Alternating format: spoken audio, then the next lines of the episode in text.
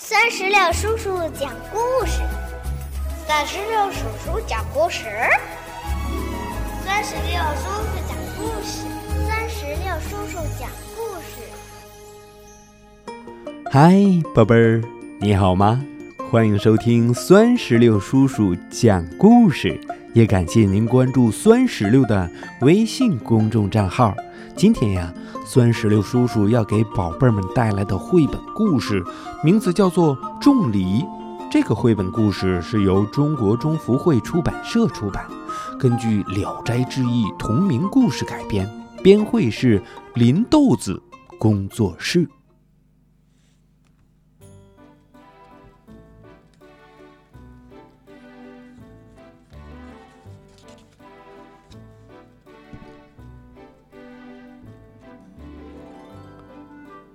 李叔卖梨，赶清早，车上叉腰，当街叫。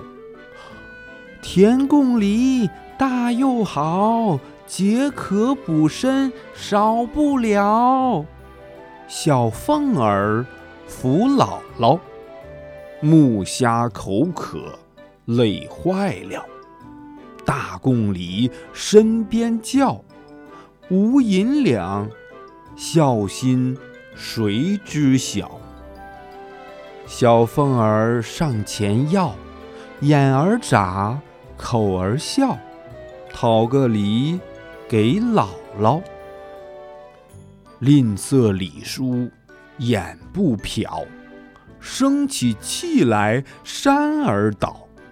可怜凤儿掉头跑，老道士。开口笑，直言莫咆哮，何意能比孩儿笑？道士解囊把梨买，换凤儿给姥姥。又言梨儿吃完胡要还，惹来旁人笑。道士笑。手拿梨壶歌街道，口儿念浮尘谣，大伙儿齐来看热闹。哎呀呀，不得了啊！小梨壶发芽了，没施肥，没浇水，转眼已经齐人高。少顷间呐，成树了。花开结梨满树摇，众人傻眼直喊妙。田梨大又好，不用银两随口要，解渴又逍遥，大伙拍手笑。人儿散，树空了，道士砍枝拖走了，李叔愣眼无言表。转过头，李叔大声叫：“啊！”回头瞧，破天惊声叫，一地梨核，一树根，一车梨儿，哪儿找？巧经商须厚道，爱心不可少。凤儿孝心有。易道，宝贝儿，到这里，绘本故事《种梨》就全部讲完了。